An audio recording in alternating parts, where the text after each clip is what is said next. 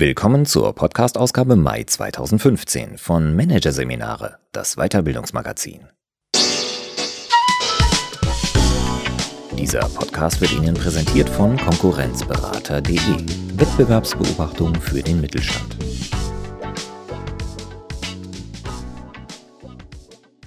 Weitere Podcasts aus der aktuellen Ausgabe behandeln die Themen Neuroleadership, tickt Führung richtig und Gen Y, auffällig, unauffällig.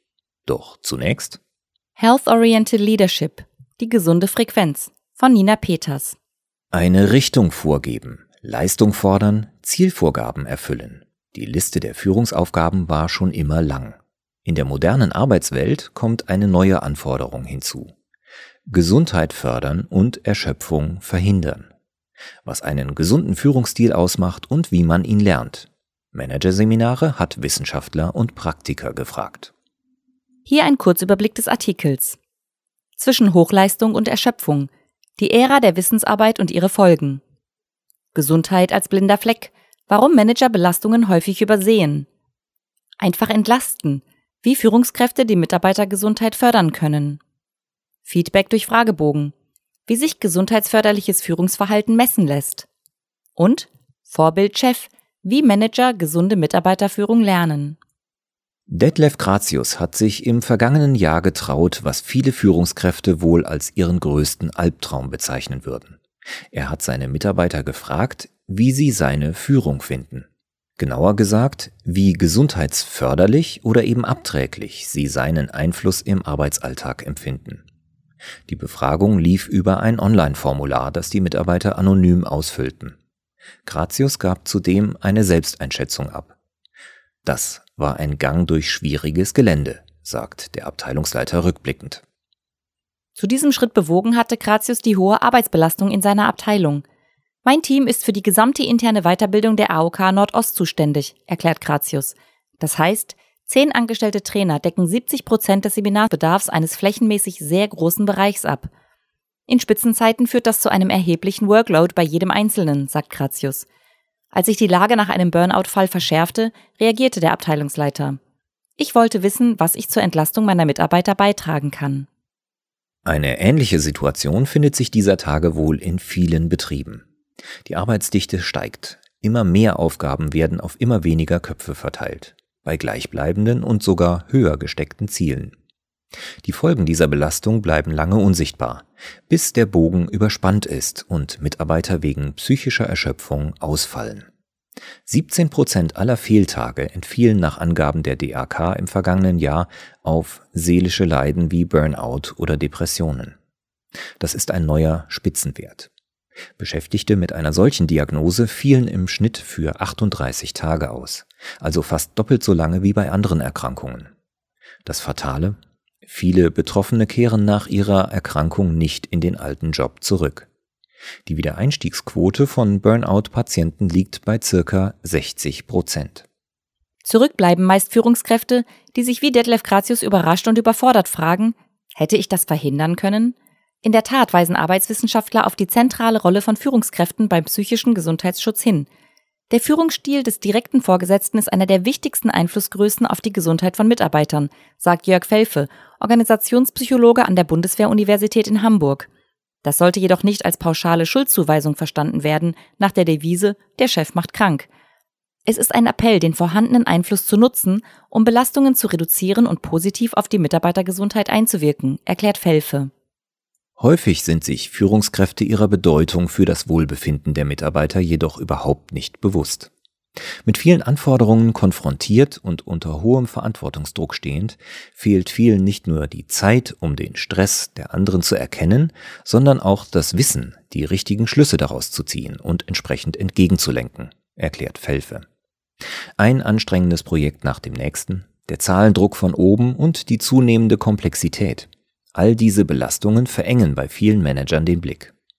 In dieser Situation auch noch auf die Gesundheit der Mitarbeiter zu achten, erscheint vielen daher als ein nicht zu stemmendes Gewicht. Orientierung verspricht ein Führungsansatz, der unter dem Schlagwort gesunde oder gesundheitsorientierte Führung seit kurzem in der Personalentwicklung kursiert. Anders als bisherige Konzepte benennt der Ansatz klare Kriterien, die Führungskräfte im Blick haben müssen, um die Gesundheit ihrer Mitarbeiter zu schützen, erklärt Jörg Felfe, der als einer der führenden Forscher auf diesem Gebiet gilt. Das heißt freilich nicht, dass sich Manager geradezu therapeutisch um Mitarbeiter kümmern sollen. Das Ziel ist, den Fokus auf den vorhandenen Einfluss zu legen und diesen zu nutzen, um Ressourcen zu stärken und Belastungen zu reduzieren, betont Felfe. Gedacht ist das Konzept vor allem für Unternehmen, die unter hohen Krankenständen oder vielen Burnout-Fällen leiden. Eingesetzt werden kann es natürlich auch zur Prävention. Die Nachfrage in diesem Bereich hält sich bisher in Grenzen, sagt Felfe, der auch als Trainer und Coach für gesunde Führung arbeitet. Denn auch wenn bereits viele Unternehmen erkannt haben, dass sie in puncto psychischer Gesundheitsschutz aufrüsten müssen und dies seit 2013 sogar ausdrücklich im Arbeitsschutzgesetz vorgesehen ist, reagieren sie bei der Umsetzung noch zögerlich. So zeigte etwa eine europaweite Studie der Freiburger Uniklinik, dass Deutschland beim Schutz der Arbeitnehmerpsyche im Vergleich mit anderen Ländern noch deutlich hinterherhinkt. Was kann folglich dabei helfen, dem vorhandenen Wissen einen Weg in die Praxis zu bahnen und mehr Unternehmen zum Handeln zu bewegen? Das fragten sich auch Führungsforscher Jörg Felfe und seine Kollegin Franziska Franke. Ihre Idee? Ein Tool, das zeigt, in welcher Unternehmenseinheit die Kriterien gesunder Führung bereits berücksichtigt werden und in welchem Bereich nachjustiert werden muss. Daraus entstand schließlich Health Oriented Leadership, kurz HOL, ein Messinstrument für gesunde Führung. Zu einem der ersten Anwender gehört Detlef Gratius und sein Team.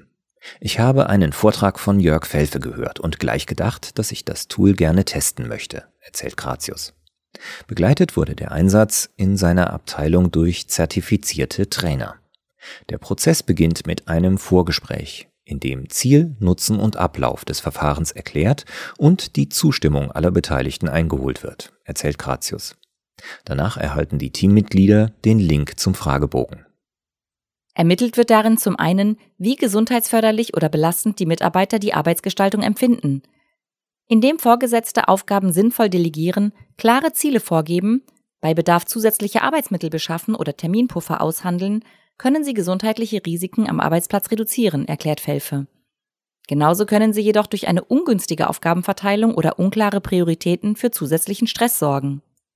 Erhoben wird aber auch, wie ressourcenorientiert sich die Führungskraft nach Meinung der Mitarbeiter gegenüber ihrem Team verhält. Wir wissen aus einer Reihe von Untersuchungen, dass positive Führungsformen mit einer besseren Gesundheit, weniger Stress erleben und weniger gesundheitlichen Beschwerden von Mitarbeitern einhergehen, sagt Felfe. Als einer dieser positiven Führungsformen gilt ein inspirierender, in der Forschung auch transformational genannter Führungsstil. Manager, die so führen, treten ihren Mitarbeitern wertschätzend gegenüber, vermitteln ihnen ein positives Bild der Zukunft, unterstützen sie und regen sie zum Mitdenken an. Die Ergebnisse des Checks erfährt die Führungskraft als erste. In einem ausführlichen Coaching werden die Daten interpretiert und man erhält ein differenziertes Feedback, so Gratius. So erfuhr er etwa, dass sich seine Mitarbeiter vor allem Verstärkung in Form neuer Kollegen wünschten, Sie erwarteten jedoch nicht, dass er sich für ihre gesunde Lebensführung zuständig fühlt, sie also daran erinnert, sich mehr zu bewegen oder an Fitnesskursen teilzunehmen. Hierzu war das Votum des Teams sehr eindeutig. Das gehört in unsere eigene Verantwortung, erzählt Gratius. Vornehmlicher Handlungsbedarf lag somit im Bereich der Arbeitsorganisation. Im anschließenden Auswertungsworkshop wurde dann an einer Lösung gearbeitet, die alle Seiten zufriedenstellt. Ich musste Stellung beziehen, inwieweit ich den Wünschen entgegenkommen kann, wo ich aber auch an Budgetvorgaben gebunden bin, sagt Gratius. Diese Klarheit habe das Vertrauen und den Zusammenhalt in seiner Abteilung nachhaltig gestärkt, meint Gratius. Im Workshop und den sich daran anschließenden Coaching und dem Teamentwicklungsprozess erfuhr Gratius auch, wie wichtig es ist, dass er Mitarbeitern ein gutes Vorbild ist, ihnen also authentisch vorlebt, was es heißt, auf physische und psychische Belastungsgrenzen zu achten – denn nur dies signalisiert Mitarbeitern, dass ihr Chef es wirklich ernst mit dem Thema meint, unterstreicht Felfe. Tut er dies nicht, etwa indem er ohne Pausen von einem Projekt ins nächste stürzt, auch mit Fieber und Husten am Schreibtisch sitzt, sich nur von Kaffee ernährt oder viele Überstunden macht, werden Mitarbeiter es ihm nachtun, egal wie oft er ihnen anderes nahelegt. Das Verhalten des Chefs ist wie eine inoffizielle Agenda, an der sich Mitarbeiter unbewusst ausrichten, erklärt Felfe. Der Weg zu einer gesunden Führung führt für Manager daher über die Auseinandersetzung mit der eigenen Gesundheit. Um diese ist es in der Regel eher bescheiden bestellt. Bluthochdruck, Übergewicht, hohe Cholesterinwerte. Laut einer Langzeitstudie des Diagnostikzentrums Fleetinsel in Hamburg leidet in den Führungsetagen jeder Zweite unter diesen Beschwerden.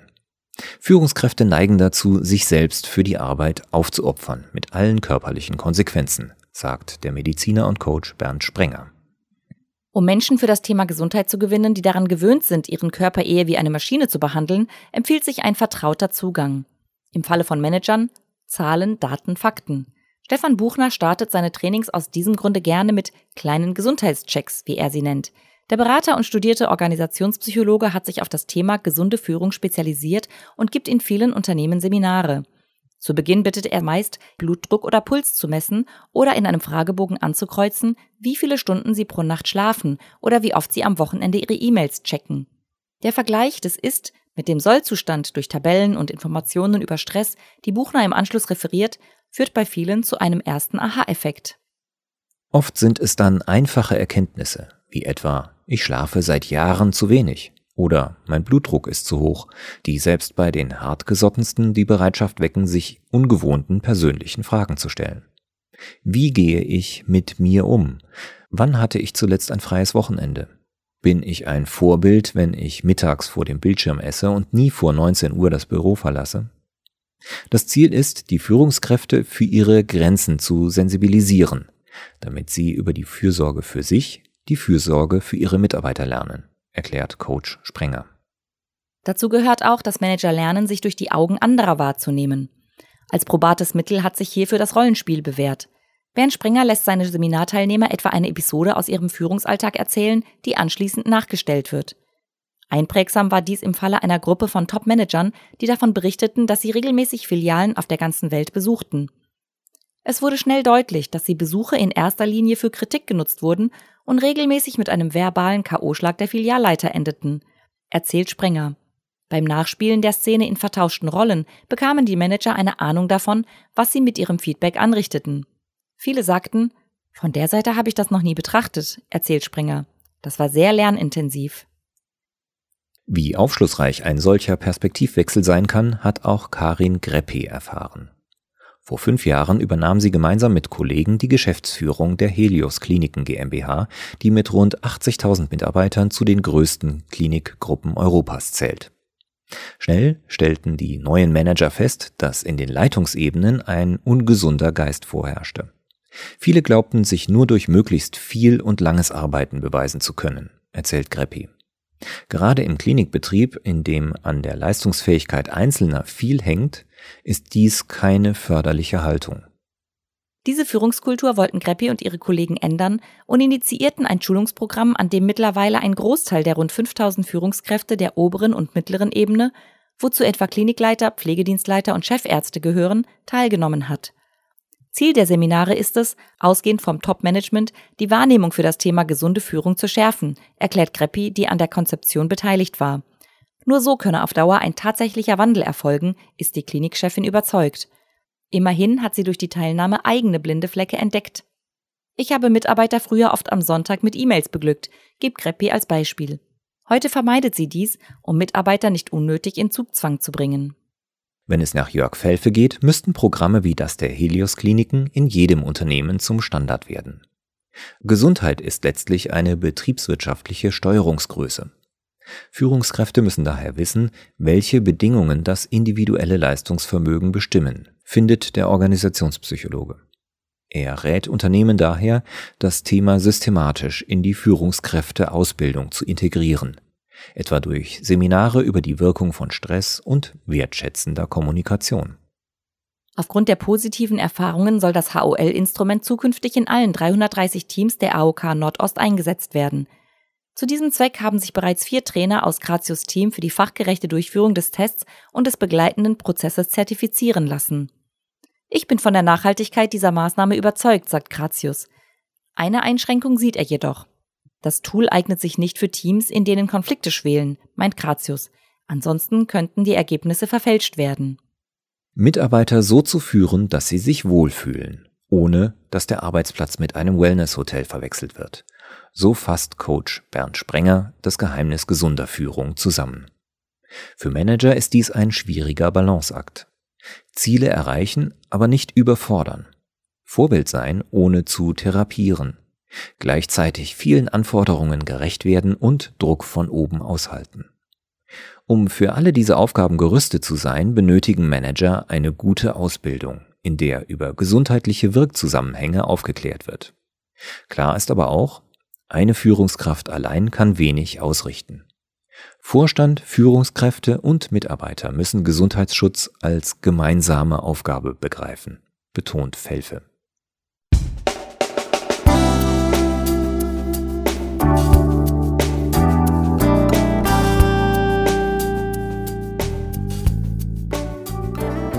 Sie hörten den Artikel Health-Oriented Leadership, die gesunde Frequenz von Nina Peters aus der Ausgabe Mai 2015 von Managerseminare, produziert von Voiceletter.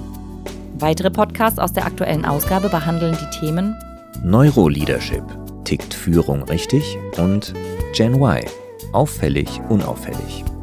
Weitere interessante Inhalte finden Sie auf der Homepage unter managerseminare.de und im Newsblog unter managerseminare.de/blog.